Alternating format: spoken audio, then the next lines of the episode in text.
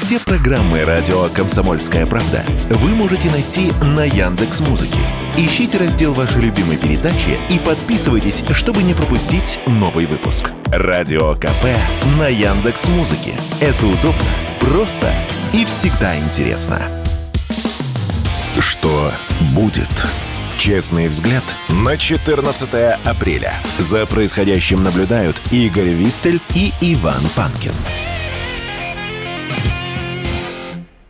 Иван Панкин и Игорь Виттель. Друзья, здравствуйте еще раз. Мы рады всех вас приветствовать. Я напомню, что на нашем канале Радио «Комсомольская правда» идет прямая видеотрансляция. Подписывайтесь на канал, ставьте лайк под трансляцией, пожалуйста комментарии пишите в чате, ну или в разделе комментариев, жалобы, предложения, тем гостей для эфиров, вопросы. Если есть, то, пожалуйста, еще в середине часа будем отвечать на эти самые ваши вопросы. Ну и есть у нас, конечно, группа во ВКонтакте, там дублируется прямая видеотрансляция. Вступайте, пожалуйста, в группу и скоро объявим там опросец, участвуйте, пожалуйста, в нем. Так, приступаем. Ну, во-первых, Минцифра России подготовила проект указа о цифровом паспорте. Новость не то чтобы для глобального обсуждения, но очень любопытная. То есть, насколько я могу судить, это значит, что паспорт у нас теперь будет в телефоне. Ну что ж, э, ну будет. гениальная экспертиза от Игоря Нет, ну а что, э, понимаешь, а что тут скажешь? Весь мир оцифровывается. Вопрос... Нет, нет, нет, Россия оцифровывается, а весь мир, ты знаешь, мы, в каменном мы, веке остался. Мы, впер... ну, подожди, ну, неправда. В некоторых странах оцифровывается гораздо круче, чем мы. Это а, вопрос. Кто? А? Это кто оцифровывается лучше, чем мы? Китай. Нет. А, Эстония. Нет. Электронное удостоверение личности со всеми параметрами уже в Эстонии давно. Дело не в этом. А это же вопрос скорее философский, да? Вот, кстати, я с удивлением обнаружил, а, что, может, мы с тобой что-то не понимаем. Ну, я что-то не понимаю, потому что после, я на... тоже. после нашего разговора о том, что вот эта вот цифровизация военнообязанных, я сказал, что ну, это все лучше, чем призывали тех, кто не... А на нас это самое, когда я увидел шквал критики в, в адрес Госдумы, я думаю, может, я чего не понимаю. Поэтому про цифровой паспорт я могу сказать только одно. Что боятся люди? Люди боятся слежки и как можно большего э, погружения государства в их личные дела. И вышек 5G еще. А, слушай, вот ты будешь смеяться. Я, ну, лет 17, наверное, назад. Как, как точно подсчитано? Так. Ну, примерно, я так ага. прикидываю. Сидел э, в УФМС, получал паспорт.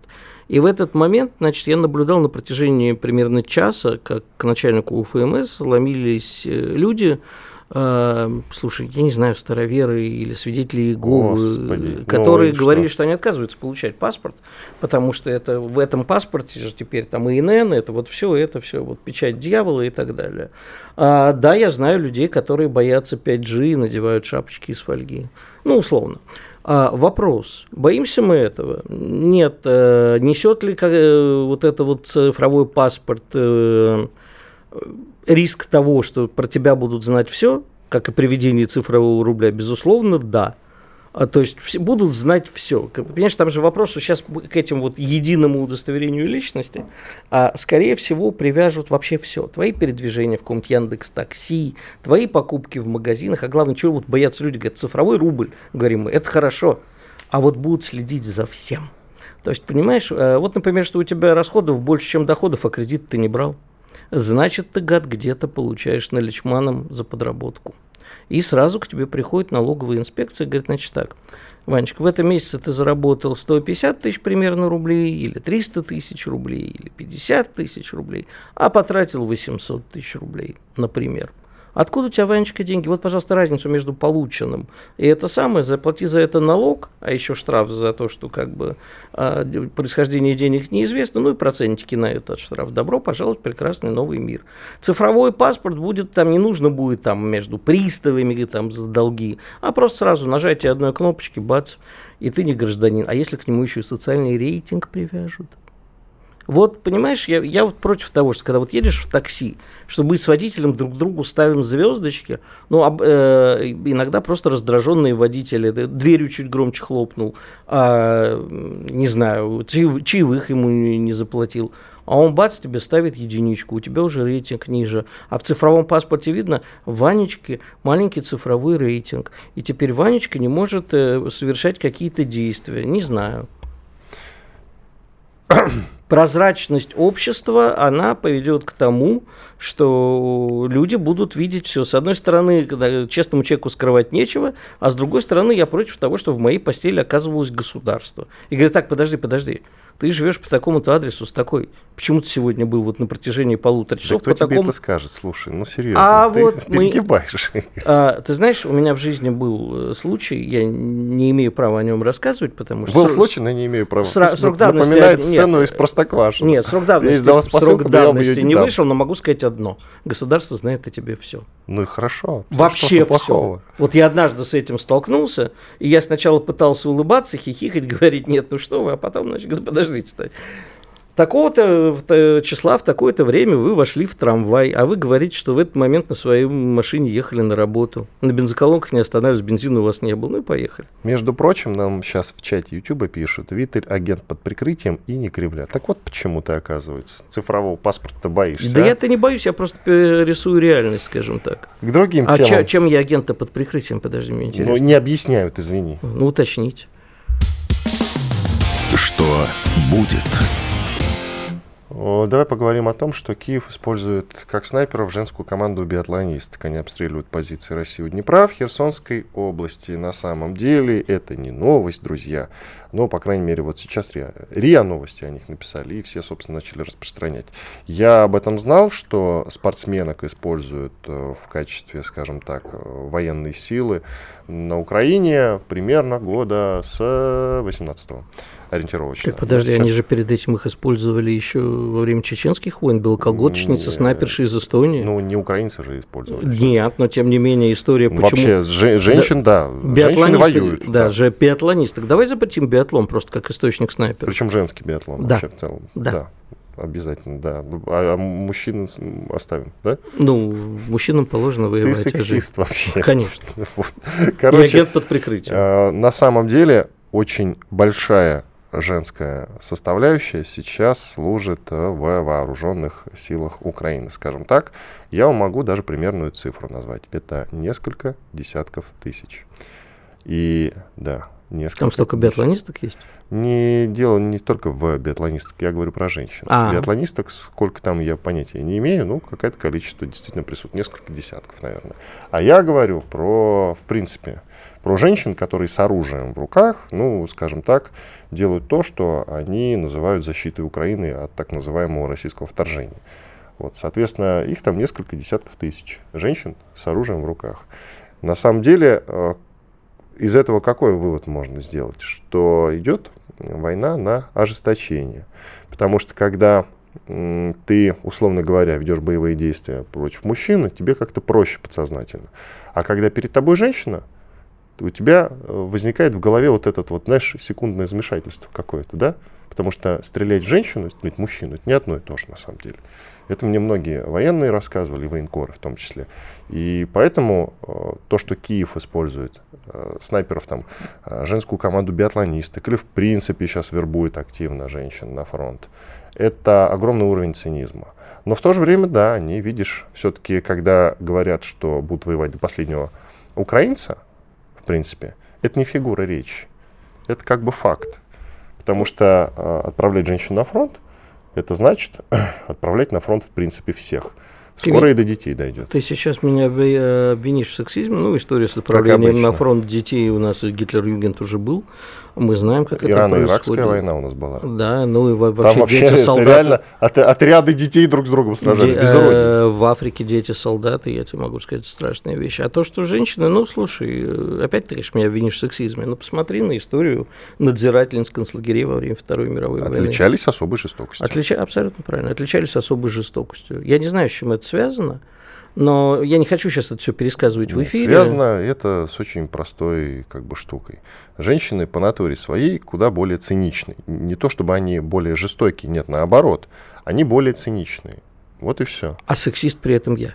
Нет, я говорю факт, а сексист ну, при какой этом факт? Ты. Это факт. Давай, хорошо, не, давай не будем сейчас спорить на эту тему, потому что тут далеко можем зайти. Но да, это страшно. Я изучал просто историю концлагерей, даже фильм про это снимал. И, конечно, когда узнаешь, смотришь даже на фотографии, вот можете в сети просто наберите э, надзирательница концлагеря, посмотрите в эти лица. Мой друг, э, далеко ходить не надо, вспомним собственную историю. Я, правда, сразу, сразу сейчас на меня, значит, накинутся э, адепт Советского Союза, я тоже социалист, но во время революции Именно женщины, кстати, отличались особой жестокостью. Есть исторические примеры, как расстреливали белых. А, значит, мужики уставали, а были отдельные личности среди женщин, которые не уставали и спокойно и, значит, и топили, и расстреливали и так далее. И женщины именно тогда, в том числе, отличались особой жестокостью. Ну, особой давай, жестокостью да, они отличались давай еще всп- в концлагерях Японии, в концлагерях э, Германии, в том числе на территории Польши. И везде женщины отличались особой жестокостью. Сексизм тут Я думаю, что давай в следующий раз эту тему поднимем как-нибудь 8 марта. Нам будет о чем А что-то такое, по-моему, поднимали до 8 марта. Просто а, заболел и не участвовал. А давай еще вспомним Веру Засулич, всех бомбисток наших, террористок. Выясним, что женщины зло вообще. Ну, Нет, бывает, не ну... зло. Женщины, если у нее появляется какая-то внутренняя задача, она идет до конца. Мужик может засомневаться, им, в том числе, когда поднимает оружие против женщины, даже если она с оружием. У него есть Я секундное помешательство, тебе, а у нее никогда не возникнет. Все войны на земле начинали все-таки мужики, а не женщины. Да, но из-за женщин в том числе. А это да. Иван Панкин, Игорь Виттель. Так, мы просим милых дам на нас не обижаться ни в коем случае. Это все так ради иронии, ну и некоторое историческое просвещение, что называется. Сейчас сделаем небольшой перерыв, после этого продолжим. Оставайтесь, пожалуйста, с нами. Я напоминаю, что видеотрансляция ведется не только на YouTube, на канале Радио Комсомольская правда, где есть смысл поставить лайк и продолжать там смотреть, покуда он работает, но и в нашей группе во ВКонтакте. sportkp.ru О спорте, как о жизни. Что будет? Честный взгляд на 14 апреля. За происходящим наблюдают Игорь Виттель и Иван Панкин.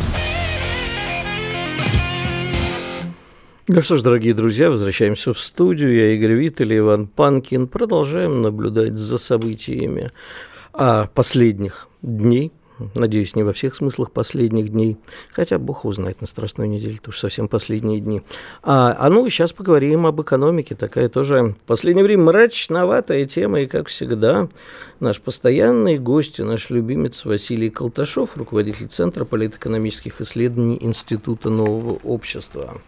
Василий Георгиевич, с нами ли вы? Здравствуйте. Да можно просто Василий, наверное. Конечно, но ну, я-то я сам так, говоришь. Я подкалываю Василия а, Георгиевича. Ты так просто, если подкажешь, говори, Георгиевич, подключайся.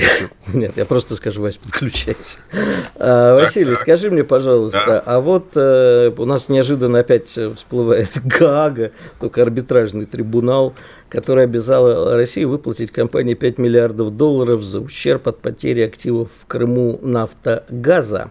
А, значит, у меня к тебе такой вопрос. А ведь э, история про то, как а давайте тут э, немножко пощипим российские активы за рубежом, всплывала уже много раз, еще в доисторические времена. Вспомним швейцарскую фирму «Нога», которая судила Россию. Там, по-моему, речь шла о ремонте Кремлевского дворца съездов, если мне не изменяет память, или президентского дворца. А, уже сейчас не помню, но вот по ее иску начали арестовывать активы России за рубежом. С ЮКОСом была такая же история. А вот к чему может э, сейчас привести вот, э, ну, 5 миллиардов, конечно, не самая смертельная сумма денег, но не повлечет ли это за собой цепочку и как она будет реализована, как это скажется на экономике России? Ну, это, несомненно, приведет к обострению конфликта. На российской экономике это как-то особо уже не скажется, просто потому что все важнейшие события произошли, и те, кто ну, поняли эти события, начали переключаться на работу в России. А те, кто все еще верит в то, что им ничего не угрожает на Западе, ну, они, может быть, и, и дальше продолжат верить в то, что им, им точно ничего не угрожает на Западе, даже если у них все отнимут. Такие, такие почему-то не переводятся. Они почему-то думают, что если они с помощью э, хищений присвоения приобрели крупные состояния в России и потом вывезли это все в форме денег за границу, то за границей их будут на основе этого самого священной частной собственности, их будут почитать и беречь, а не грабить точно так же, как они кого-то грабили.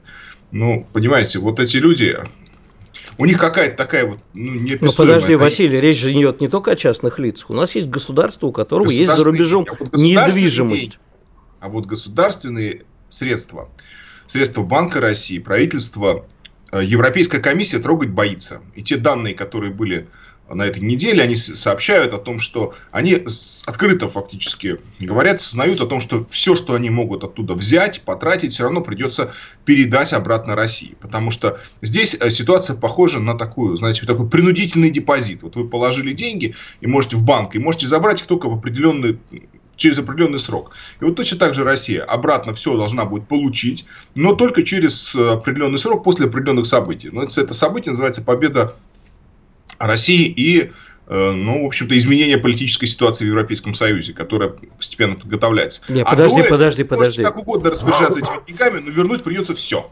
Одну секундочку. Значит, э, Die Welt пишет... Э, немецкое издание. Немецкое издание, да. Если бы Gewalt, то это было еврейское издание. Это Die Welt, это немецкое издание.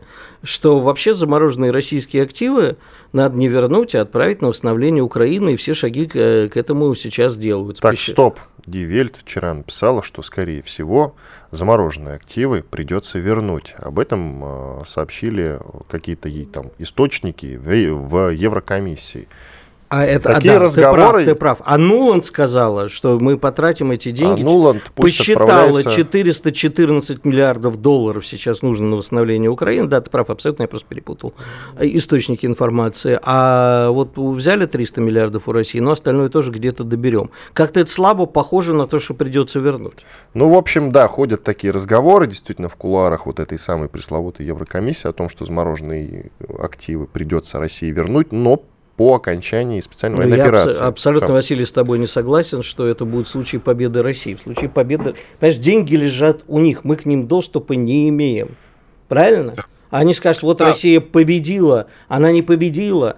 Это все временно, она просто аннексировала Украину, поэтому Россия зло, денег не вернем.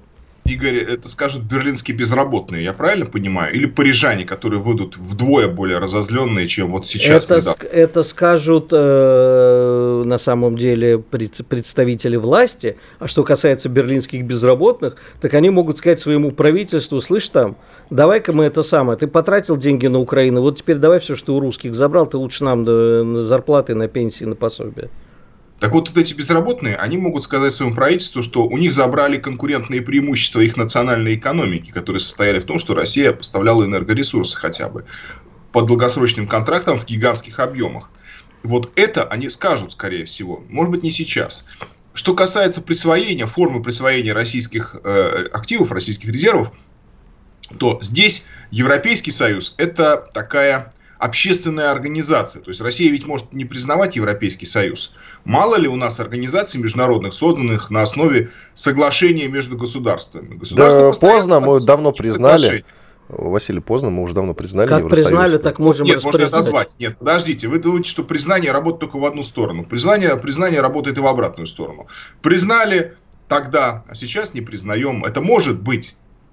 Но Если слушайте, давайте мы все-таки русские люди. Все, весь диалог выстраивается национальными правительствами, в, в бумаге которых, насколько я знаю, преимущественно и помещено все. Нет э, э, каких-то специальных э, больших вложений именно в какие-то активы Европейского Союза, а стран Европейского Союза. Соответственно, там есть конституции, там есть законы, там возможно судебное разбирательство. Хотя санкции сейчас это запрещают, но это все равно неизбежно, а это означает, что неизбежен когда-либо возврат этих средств. Василий, давайте не будем заниматься не политическим украинством. Признаем, не признаем. Это все плохо заканчивается. Нет, я просто объясняю, что Евросоюз это не государство. Это не государство. А что это? Образование? Конечно. Это образование, международное образование. Это новое образование, как опухоль, знаешь, не дай бог, бывает. А так вот вопрос. Доброкачественное Нет, или злокачественное? Злокачественное. Василий, скажи, пожалуйста, технически как можно, как мы можем получить доступ к своим деньгам? Или это невозможно? Сейчас это да. невозможно. Сейчас это невозможно. На следующем этапе это будет возможно. Как? Просто через судебные, как минимум, через судебные иски в странах. Во Франции, в Германии, в Италии. Какие там бумаги покупались? Британские бумаги в Британии, Соединенных Штатах. Потому что эти бумаги ну, как бы это посягательство на право собственника, этот собственник еще и государство. Это, не, это незаконно. Есть ли у вас местные законы, на основании которых это сделано? Согласуется ли это с Конституцией, с вашей? Вот этот иск, он выигрывается. Потому что все это какие-то политики решили отобрать деньги. Ну, также можно все что угодно отобрать. Это же незаконно. Ну, не знаю. А, понимаешь, когда уголовный суд выдает ордер на арест Путина... Это, это тоже общественная организация. Да. А вот это тоже общественная организация. Мы тоже можем такую учредить, если хотим. Хоть сто. И тоже выдавать с тем же успехом ордера. Такие же ордера выдавать. И если, если попадет на нашу территорию, арестовывать на основе этого ордера. Ну, это общественная организация. А если что, можно ей пригрозить там санкциями. Можно выносить судебные вердикты уже российских судов в отношении всех, кто причастен к этим незаконным этим незаконным вердиктом, просто не признавая законно эту организацию. Это же не государственные структуры.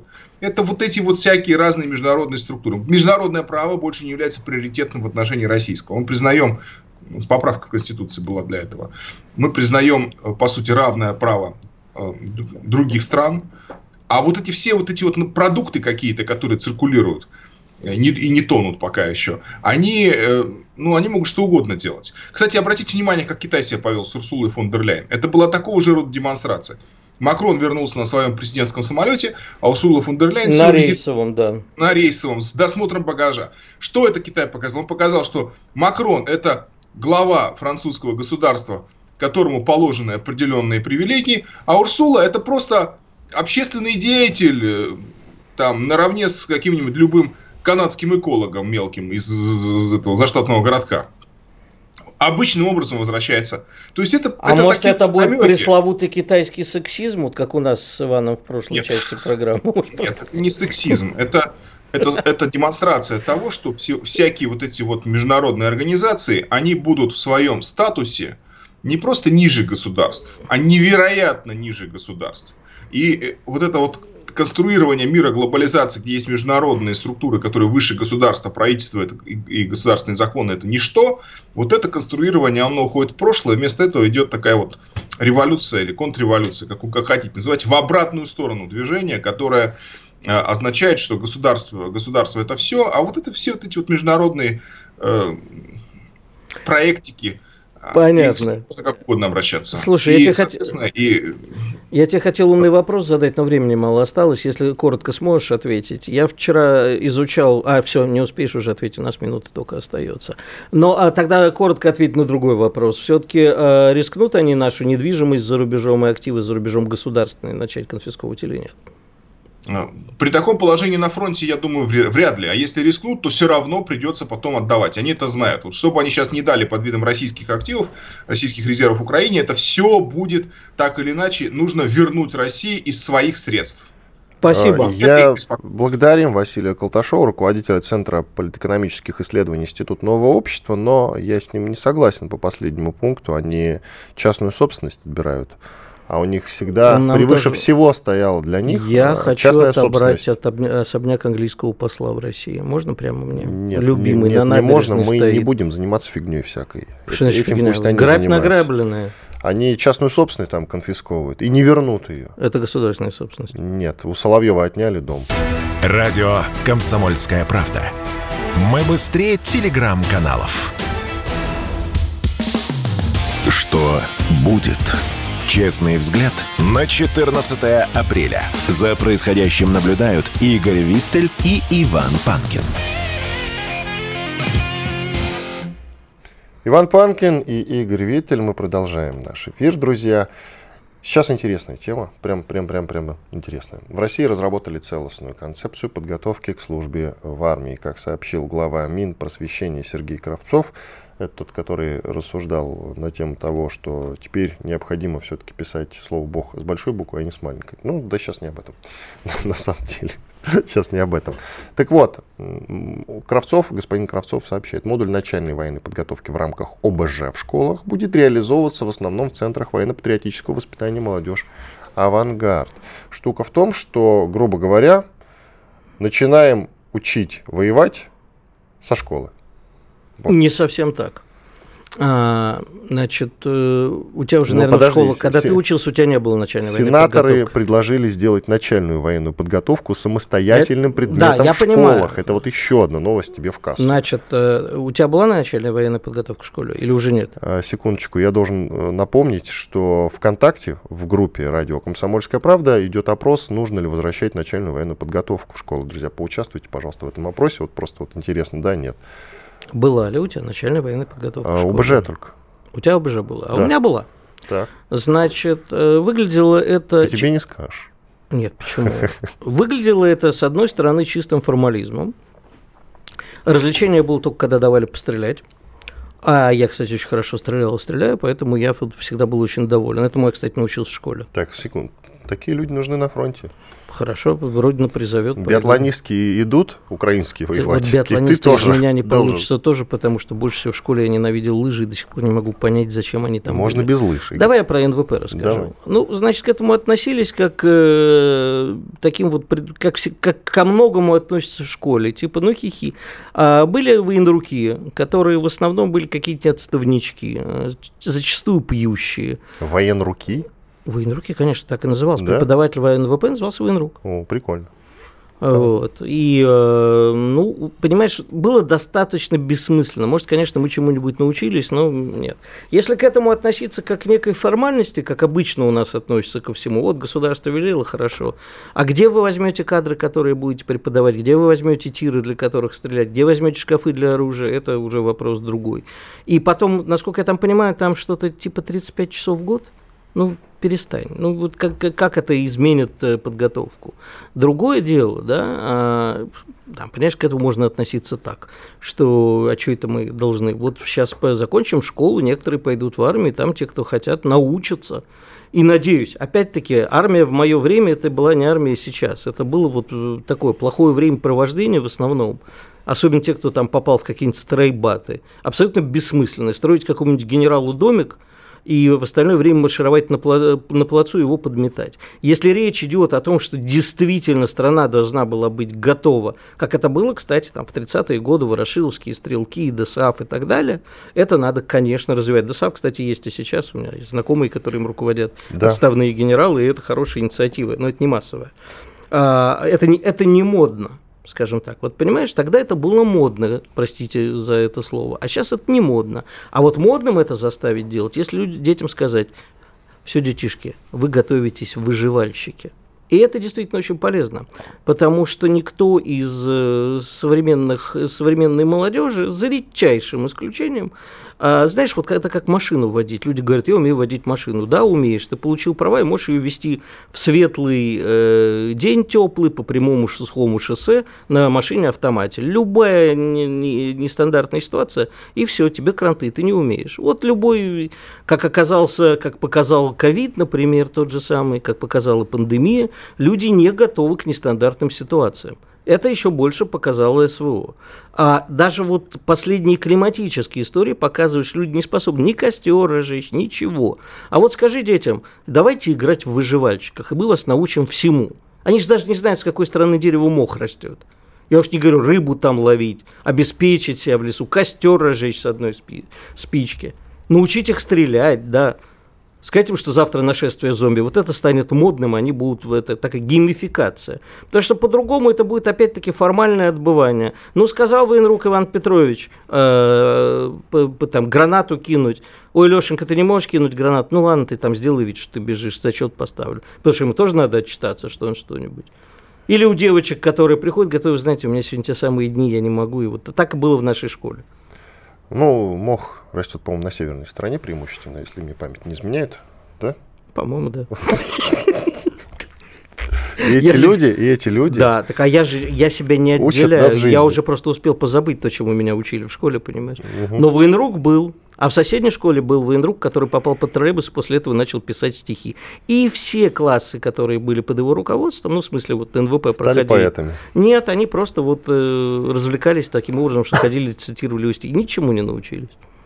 Значит, смотри, что касается ДУСАФ, это ты хорошо вспомнил. Действительно, ДУСАФ э, раньше их было много, вот этих э, организаций, да, где учили всему, в том числе стрелять на самом деле. Но это скорее такая более внеклассная история. Надо, это что-то вроде кружков. Их раньше было много, даже я это помню, как ДЮСШ на самом деле. Вот. Э, целые центры огромные, и, как ты говоришь, не модно, да нет, многие туда ходили и чему-то учились, но это, еще раз повторю, была отдельная история, совершенно внеклассная. Я говорю, а, что это было модно в да. 30-е годы, в а советское время уже так. есть, как мне кажется, я тут с тобой солидаризируюсь, смысл э, все-таки их снова совместить со школой и чему-то хорошему, полезному внеклассно учить при школе, чтобы детям не приходилось ходить куда-то отдельно. Это все-таки отнимает время, и это, на мой взгляд, и некоторая проблема. И mm. именно с этим связано то, что не все доберутся до условных ДСАФ. Отдельно ходят люди, которым это интересно. Вот в школе им это может быть неинтересно. А, например, вот я сейчас не знаю, ты ближе к народу и к молодежи. Есть кружки авиамоделирования? Да, есть. Есть, да? Да, есть. Вот в мое время там э, мы занимались авиамоделированием. И э, откуда операторы дронов-то берутся? Вот оттуда бы сейчас и полезно было. В общем, бы. такие, как ты, нам нужны во всех смыслах. Стрелять умеешь, дроном управлять Нет, сможешь. Дроном Короче, у меня голова кружится. Смотри, наверное. Фишка в чем? Что нужно это все совместить со школой, чтобы детям не приходилось ходить куда-то в другое место, тратить на это время. Не совсем И согласен. народу пойдет больше. Значит, Более того, это действительно надо сделать обязательным э, предметом, потому что Дело не в том, что нам придется воевать. Это мало. Да, дело не в том, что нам придется в ближайшие десятилетия так или иначе воевать, пусть не в горячей стадии, но в холодной точно и готовыми надо быть ко всему. И нет ничего плохого и дурного в том, что ребенок научится, во-первых, собирать, разбирать автомат Калашникова, это вообще штука полезная. Нас учили э, на предметах УБЖ. На предметах УБЖ мы это проходили, между прочим. И вообще, э, когда собирали, разбирали автомат Калашникова, на это, это, и конкретно вот эти занятия никто не прогуливал. Да, это было очень интересно. Да, это, Я это тебе было... вот что еще хочу Плюс сказать. Плюс по военной тактике я бы еще ввел именно военную тактику обязательно обучение. Там есть очень много интересных вещей. С тех, Абсолютно. Пор, как, с тех пор, как началась военная спецоперация, я много по этому поводу читаю. Это дико интересно, это будет интересно всем. Да, а да. я просто хотел добавить. А вот смотри, э, там вот у меня в школе НВП было и физкультура была. А были э, мальчики и девочки, в основном мальчики, включая меня, те, которые были физически не очень развиты, дохлые достаточно. Угу. Стреляли, правда, хорошо, но дохлые. Такие нам нужны. Да. Угу. Э, так вот, знаешь, куда энергию-то направить? Куда? в хакерство. Вот кибервойска нам нужны гораздо больше, чем живая сила. Тут и есть проблемка. Мы с тобой ее обсуждали. Тут нужна предрасположенность, Игорь. Нач... Нет, те, научить... кто э, предрасположен. Ни в коем случае я не говорю, что все. И это нельзя делать и обязаловкой. Не мож... Нет, я, я, я тебе про другое говорю. Не можешь залезть по канату, Отлично, интересуешься компьютерами, блестяще. Ты не будешь лазить по канату, взламывай систему эшелонированную компьютерных систем И противника. тут есть проблемка. Тут нужно каждый случай разбирать отдельно, Конечно. и это решение надо принимать на местах. А у а. нас руководители, часто школьные особенно, не любят брать в свои руки инициативу. А в, условно в главных офисах, э, я не знаю, в Минобр где-нибудь, да, вот э, эти решения не примут. Да, Понимаешь? а там как бы примут по 35, а дальше выполняйте как хотите. Вот именно. Решать ну, тех... Нужно дать, получается, на местах людям больше свободы, условным директорам школы. А, и заменить систему образования на ту, которая будет служить развитию всестороннему человеку. Верните советскую систему. Отчасти советскую, где э, уч, учителя будут заинтересованы и руководство школы не просто быть чиновниками, а понимать свою ответственность, как Макаренко, например, что дети должны всесторонне развиваться, каждый в своем направлении. Макаренко я что-то упустил? Что, Макаренко, который при советской власти сирот-то воспитывал. Господи, ну ты, ты напоминай, пожалуйста, Игорь. Ну, я Тут думаю, опять, кстати, пишут, тебя уже обвинили в том, что ты э, пятая колонна, и вот пишут, Панкин, ты выходец из пятой колонны. Прям я он так сразу и признался. Ага, сейчас. А можно узнать, почему Панкин выходец да не, из пятой? Не, почему я должен рассказать, Нет, что, не что в твоих словах вообще людей наводит на эту мысль? Ты спросил у людей как-нибудь при случае? Не хочу. Короче, надо только по-нормальному делать. Э, Делай нормально, нас... нормально будет, ну как? Как? Знаешь, сова, что нам делать? Говорит, поделитесь на ежиков и, и утят. А как это? Говорит, не знаю, я стратег, тактикой я не занимаюсь. Вот представьте, друзья, вот, э, Заканчивается эфир. И э, чем я занимаюсь? Я разбираю виталевские анекдоты в уме. Редкий случай, когда я смеюсь сразу, понимаете, да? А я все-таки не из Эстонии.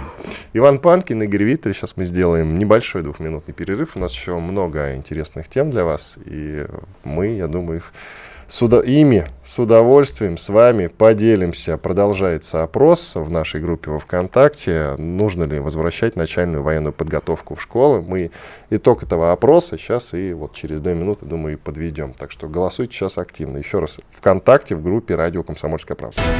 Радио «Комсомольская правда». Никаких фейков, только правда. Что будет? Честный взгляд на 14 апреля. За происходящим наблюдают Игорь Виттель и Иван Панкин. Иван Панкин, Игорь Виттель. Мы продолжаем наш эфир. Ну, во-первых, надо подвести итоги да, нашего опроса замечательного. Сейчас я в, во ВКонтакте-то зайду. Итак, нужно ли возвращать начальную военную подготовку в школы? Да, для всех старшеклассников первый вариант ответа 84%. Да, но факультативно, по желанию школьников и их родителей 7%. Нет, 9%. Такие дела. Интересно, конечно, было бы узнать, почему нет, пусть нам напишут. А... Напишите в чате YouTube, кстати, друзья, да, уже в YouTube. В YouTube там проще, наверное, будет вам в чате написать, почему, почему, почему. А? Так, я предлагаю, подводя итоги все-таки сегодняшних тем, коротко вот буквально затронуть одну тему, а, только э, с таким с предупреждением, с дисклеймером. Не спорить с Виталем. Да? Нет, не в этом. Просто мы с тобой однажды, когда эту тему подняли... Не эту, а другую похожую. Так, да, давай. похожую тему подняли, жутко поссорились. А, так вот, я хотел бы поговорить все-таки о том, вот те люди, которые, вот как сейчас утверждает Пентагон, да, этот чувак, он просто а, по убеждениям своим, ему показал, что это вот все несправедливо, как Америка себя ведет, решил слить эти документы. Он герой, предатель или просто долбоклюй? Смотри, его же можно сравнить со Сноуденом. А именно из-за Сноудена мы с тобой тогда и поругались. Было дело. Угу. Сноуден в начале десятых, если кто забыл, э, прославился тем, что ночевал долгое время в аэропорту Домодедово. Как он там оказался? Ведь он был сотрудником АНБ. А он слил секретные документы АНБ, и вскрылось, что американцы прослушивали мировых лидеров и вообще очень плохо себя вели. Незаконно. Начали они это делать после э, сентября 2001 года, соответственно, после того, как э, были совершены известные теракты с торговыми центрами. Вот они просто по умолчанию решили, что теперь они имеют право на все. Прослушивать, кого захотят. Это у них на уровне закона. Это в США закон. И вот Сноуден с этим не согласился, и когда он воочию, как сотрудник АНБ, ну, то есть говоря, сотрудник спецслужб, спецагент, грубо говоря, хоть и обычный хакер, но тем не менее, он все-таки имел статус спецагента, он э, решил, что это несправедливо и неправильно.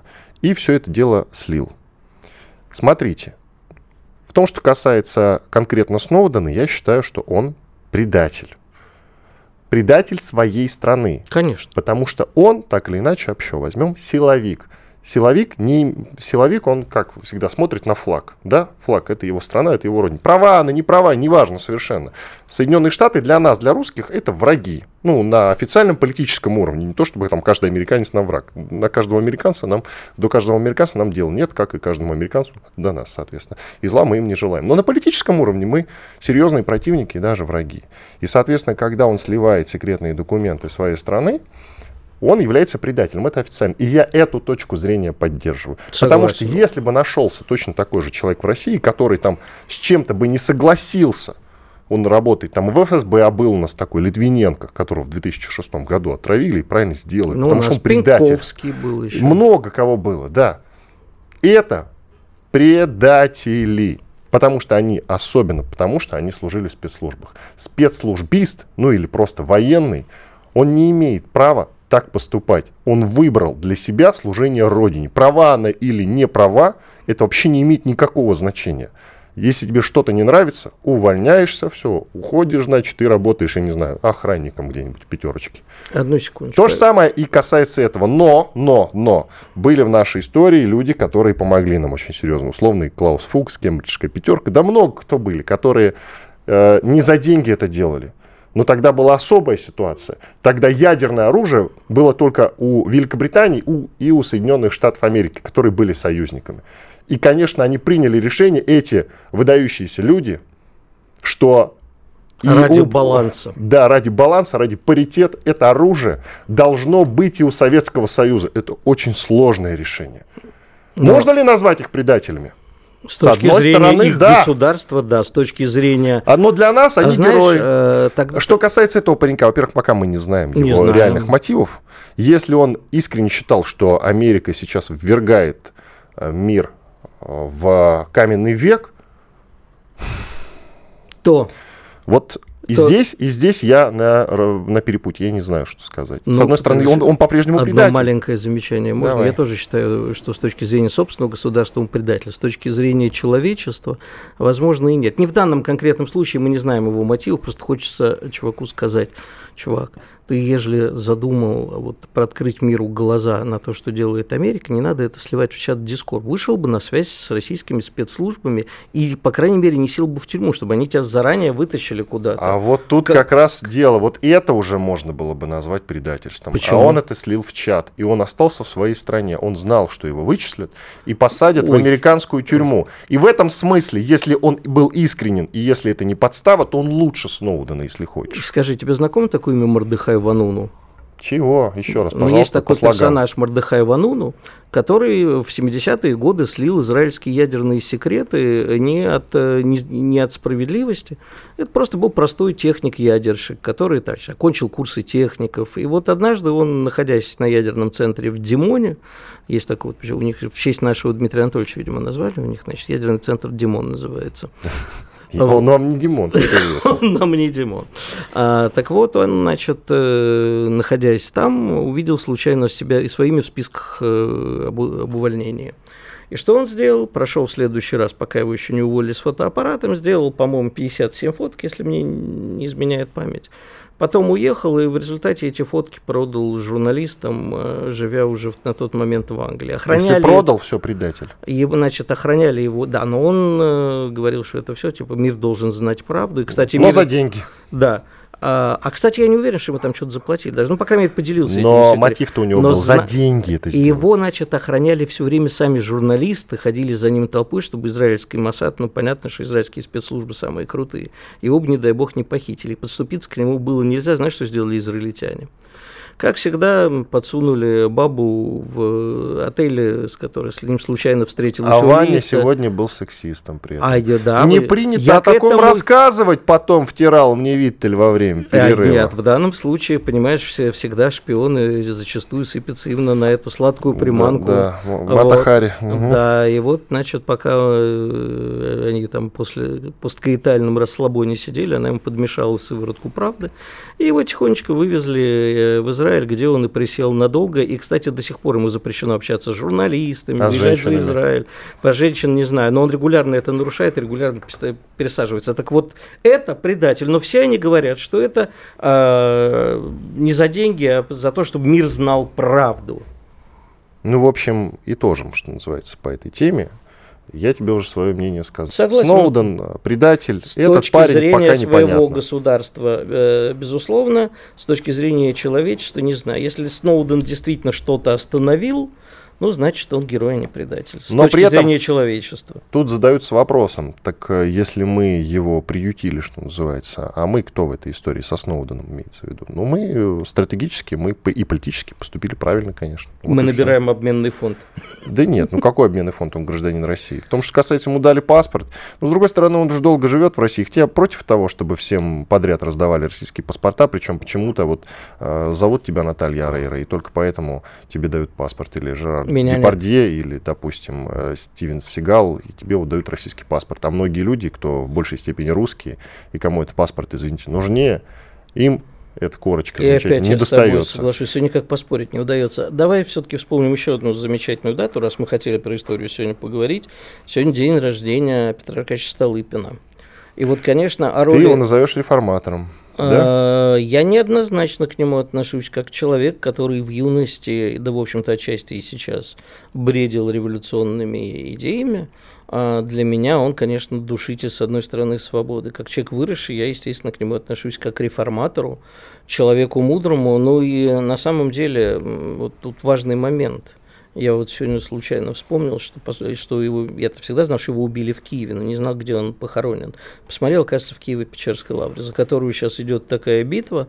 А, странно, столько раз бывая в Киеве, не был на могиле Столыпина. А может, и был, но не помню. Но тут э, в чем штука-то? Это повод поговорить о том, нужны ли нам во власти технократы или все-таки вот подобного Стратегия. стратегии, как Стратегия. э, Столыпин, реформаторы, грубо говоря, глобальные, или обычные технократы. Наверное, так, да, дискуссию построим? Я думаю, что все-таки речь идет о том, почему, и очень многие об этом говорят, у нас нет стратегического мышления и стратегических э, премьер-министров и руководства А, страны. ты точно уверен, что они нужны? Да, безусловно, потому что ну, А они- нужны визионеры, нужны... Визионеры, как они должны работать? Так же вот на отмуж, как это делал Столыпин, или, грубо говоря, если брать совре- современный пример, тихо, как Мишустин, но продуктивно. А значит, Кстати, Столыпин, э, в чем э, удачность его реформ? Дальневосточная Подожди. реформа удачная была? Подожди, дай, дай- Переселение. да- давай на секундочку я сейчас... У нас времени немного, Игорь, Я на секундочку не получится. Я коротко тебе скажу, что э, видение страны, видение будущего страны – это главное, что должно быть у власти. Остальное – это технически. И вот тут нужны такие, как Мишустин. А того, Реализация чтобы понима- важнее. А, подожди, это разные направления. Для того, чтобы понимать, куда идти, нужен Столыпин. Хотя он и заваливал Госдуму проектами 2-3% там прибавки студентам Екатеринославского училища или что-нибудь такое. Но в целом он был стратег, и он видел, куда двигалась страна. Видел, но ничего по итогу-то не сделал. Понимаешь, если глобально. Слушай, ну это давай тогда отдельный спецвыпуск сделаем, где Сделаем обязательно. Ты скажи, нужны тихие технари И те, и или, или громкие И вот там те, и стратеги? другие, они должны существовать рука об руку. Хм. Одно без другого не бывает. И у нас сильный перекос в силу технарей и тех, кто умеет реализовывать проект, а не тех, кто мыслит стратегически о судьбах страны. Ну, у нас вообще стра- проблема со стратегами, дефицит. Вот. А нужны стратегии, ты Да. Ага. Визионеры, стратегия и так далее. Те, кто видит будущее. Иван Панкин и Игорь Виттель были здесь, остались довольны. До понедельника, друзья. Доживем до понедельника. Обязательно доживем, не сомневайтесь.